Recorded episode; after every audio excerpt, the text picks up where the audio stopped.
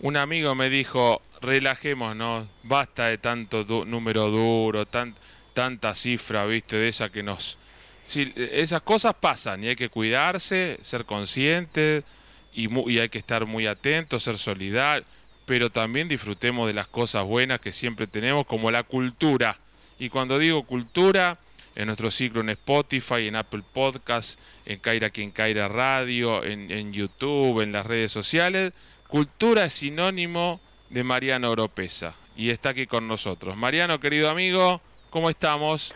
¿Cómo andás, Mario? ¿Cómo andan los oyentes en, este día ya? Más, más de 40 días de, cuarentena. Eh, tremendo, eh, vamos ahí avanzando, pero siempre la cultura está. Eh, ¿cómo, ¿Cómo venimos? ¿Qué, qué te, viste, uno dice, bueno, y, es inagotable, ¿no? Porque vos siempre das consejos, das, das recomendaciones y siempre hay más. Eh, y, siempre hay cosas nuevas y cuando vos nos contás cosas, uh, mirá, lo tienes que mujer, che, Oropesa recomendó Combel en el complejo La Plaza, Rey Lear del 8, 9, 10 por 48 horas. Y buenísimo, son cosas que una veces no saben que están, pero están. Sí, Mario, en estos días y meses y semanas, no solamente en Argentina, sino en todo el mundo, todas las instituciones culturales, desde los teatros a los centros culturales, a los museos, están replanteando un poco en vistas al futuro sus estrategias y yo creo que son como primeros pasos eh, para mostrarnos un poco lo que va a ocurrir de acá a un año, dos años, ¿no? Donde va a haber, se va a reforzar fuertemente la propuesta y los ofrecimientos virtuales. Justamente hoy hice una pequeña selección de cursos de cultura, pero también de otras cosas totalmente gratuitos online, que me parece que son los primeros experimentos.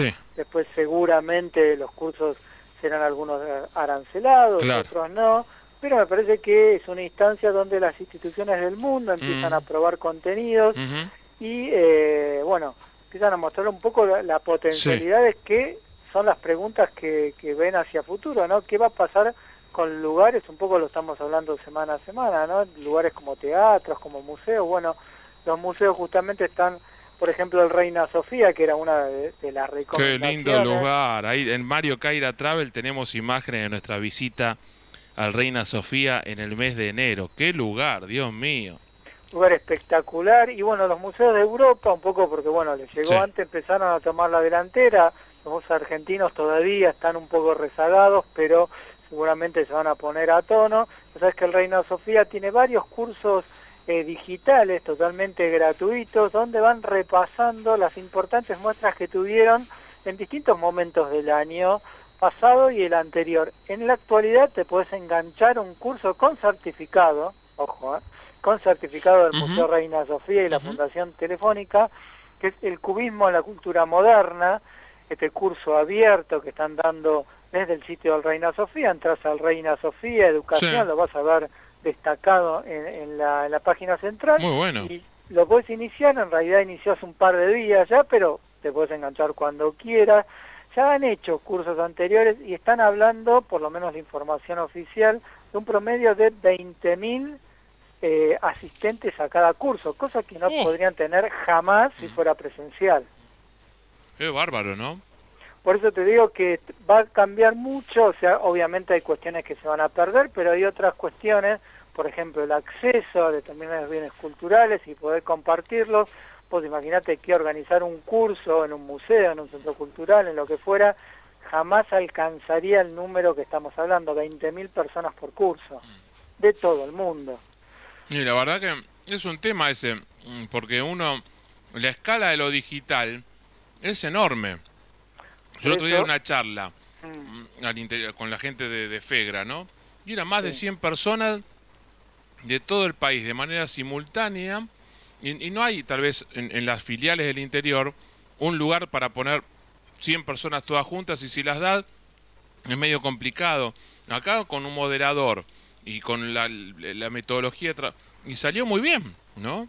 Por eso te, por eso te digo, Mario, que si bien hay algunos eh, razonamientos o puedes prever cosas que realmente van a afectar y mucho la actividad cultural y todo lo que sea la difusión, también desde otro lugar va a haber ciertas eh, posibilidades que se van a abrir, como este tipo de cursos a distancias o determinadas acciones que tienen que ver con la integración de adultos mayores, pienso también de acercar el patrimonio, quizás gente que no se puede eh, ir físicamente ¿no? a, determinados lugares, incluso los niños, ¿no? de acercarles determinado material, por ejemplo, otra de las recomendaciones que tenía, vos sabés que hay un sitio bastante conocido, que es una app, eh, que hizo, que se llama Ali, Alibrate.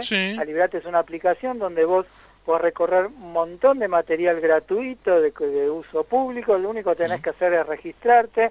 Hicieron un listado de los eh, libros infantiles y juveniles que más se leen y vos sabés que para sorpresa y no tanto, ¿no? Siguen siendo muy leídos eh, Platero y yo, mm. por ejemplo, o el clásico de Mauro de Vasconcelos, ¿no? Mi planta naranja lima, libros que todos hemos leído en la infancia, obviamente las aventuras de, de Bernie y de Salgari siguen picando en, punta, los cuentos de nuestro... De Bernie, que no es el, ministro de Seguridad de la provincia de Buenos Aires.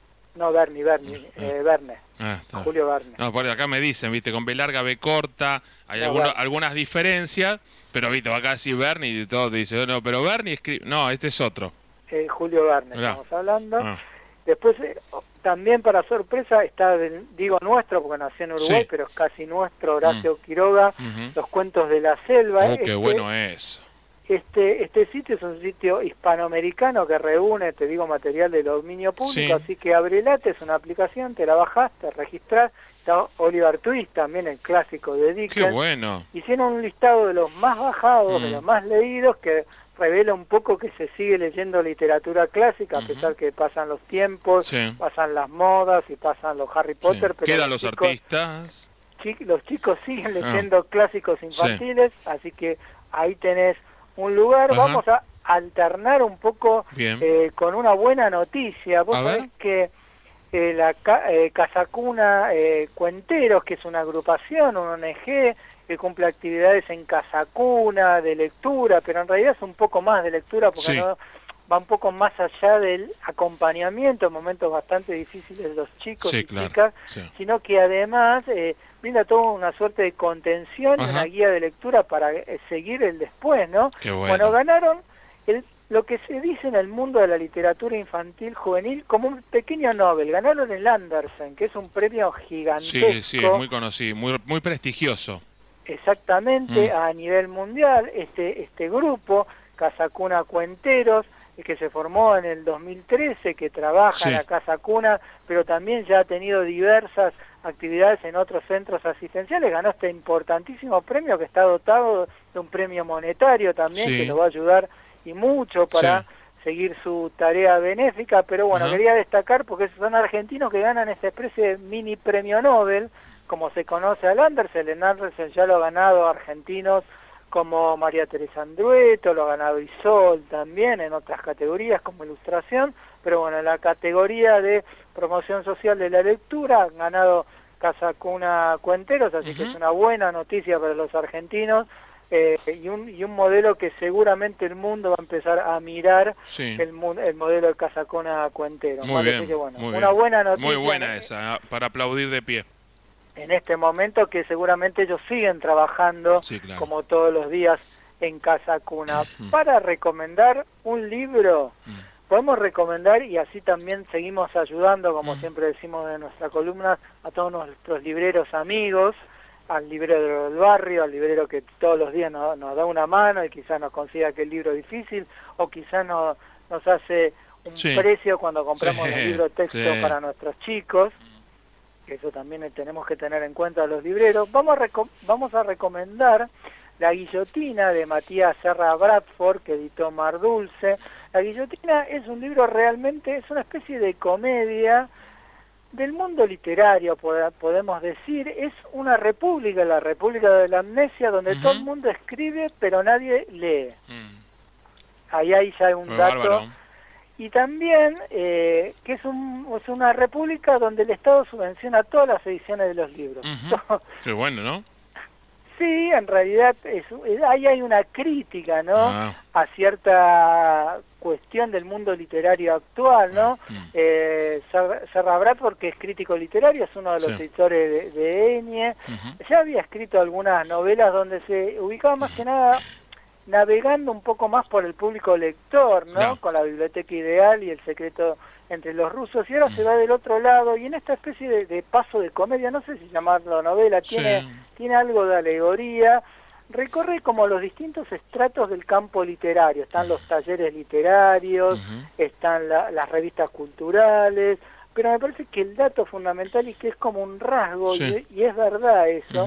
Que uno muchas veces cuando le pregunta a los escritores contemporáneos qué leen, Mm. suelen decir de alguna manera que no leen Ah, directamente. Y uno piensa en distintos modelos de escritores, podemos pensar grandes nombres, pero quizás nombres no tan lejanos en el tiempo, y generalmente el escritor se define por las lecturas. sí, ¿no? claro. Bueno, acá, acá hay una crítica a ese mundo literario, es muy divertida, hay nombres que uno quizás va a reconocer a, a aquel que haya leído un poco, pero si no se va, se va a embarcar en este mundo, en esta república de la amnesia que, Sí. que pinta muy bien en forma de sátira, de alegoría, lo que es el campo literario y, y esta cuestión de, de escritores que no leen, ¿no? Mm. Claro. Y esta, y esta superproducción a veces que, que ocurre donde la crítica, y también hay un párrafo, hay un capítulo para la crítica, generalmente no es negativa, vos podés tomar, y eso es fácilmente comprobar, Sí, vos claro. tomás cualquier eh, suplemento cultural y no ves críticas negativas. No, claro. No. Bueno, la guillotina se ríe un poco de eso Ah. para, para repensar un poco el, el campo literario. Es una muy divertida novela de Matías Serra Bradford que ha editado Mario Mardulce, que es nuestra recomendación literaria del día. Y yo te había dicho que buscando un poco cursos y lugares, sitios de, de internet, Sí. ¿no? Que nos posibilitan la capacitación. Sí. Eh, vos sabés que Google tiene un sitio de capacitación online gratuito Mira vos. que se llama Google Active. Vos lo buscás por Lear Digital Mm. with Google, pero buscas Google cursos online y te Mm. va a salir primero. Es un curso que mantiene Google Mm. y tiene y te enseñan distintas herramientas que te ayudan desde el marketing digital Muy al bien. desarrollo profesional. Son cursos gratuitos Muy bien. Con acreditación de certificado por Google. Me O sea que encantó eso. Podés hacer en tu casa Mm. eh, cómodamente cursos que te van a, a ayudar un poco a este nuevo mundo virtual donde las herramientas, sobre todo las del marketing digital, van a ser bastante necesarias. Así que Qué buscá bueno, ¿no? Lear ¿Cómo se busca? leardigital.withgoogle.com, pero pone Google cursos online y te va a salir seguramente el, el sitio de ellos por Google, ¿no? Ujú. Primero, y ahí están estos cursos gratuitos. Muy bien. Para- Y después hay otro sitio de capacitación, ahí hay parte en inglés y parte en castellano, que está de alguna manera eh, respaldado por el MIT, la Universidad de Berkeley, la Universidad de Texas, y es el sitio edx.org, edx.org, y también ahí tenés una cantidad gigantesca, más de 2.500 cursos online gratuitos, eh, donde Bien. podés ir desde el lenguaje hasta el arte para cursar totalmente desde tu casa. Y bueno, estas son como las recomendaciones pensando un poco en el después, ¿no? Eh, en formarnos y cómo la- las instituciones culturales se van reconvirtiendo Sí. y van ofreciendo todos sus recursos pensando un poco ya para, para, ese, para ese pro consumidor, Sí, ¿no? Ese sí, consumidor. Que también crea contenidos Claro. que va a estar totalmente produciendo en su casa. Querido amigo, me encantó. Desde esto de Google a lo- al arranque con lo de Reina Sofía, ya me dan ganas de ponerme a estudiar, a formarme y a capacitarme mucho más. Así que nos vamos a enganchar y te vamos a contar. Se lo voy a compartir a mi mujer, viste, que ella es fanática de los cursos online y sobre todo cuando son de gran calidad y de prestigio como lo que vos siempre recomendás. En las redes, Mariano, te encuentra la gente como... Oropesa, Mariano, ok. Ahí vamos adelantando lo, lo que hablamos en la columna y ya, ya lo que quedan los podcasts para, para Spotify, para todo. Qué maestro, qué, qué número uno. Mariano querido, Mariano querido, diría un amigo mío santiagueño. Te mando un abrazo grande, buena semana, gracias por la cultura como siempre. ¿eh? Abrazo grande para todos. El señor Mariano Oropesa nos dejó todo su saber, sus recomendaciones, pasó la cultura, estuvo en Caira quien Caira. Ya volvemos.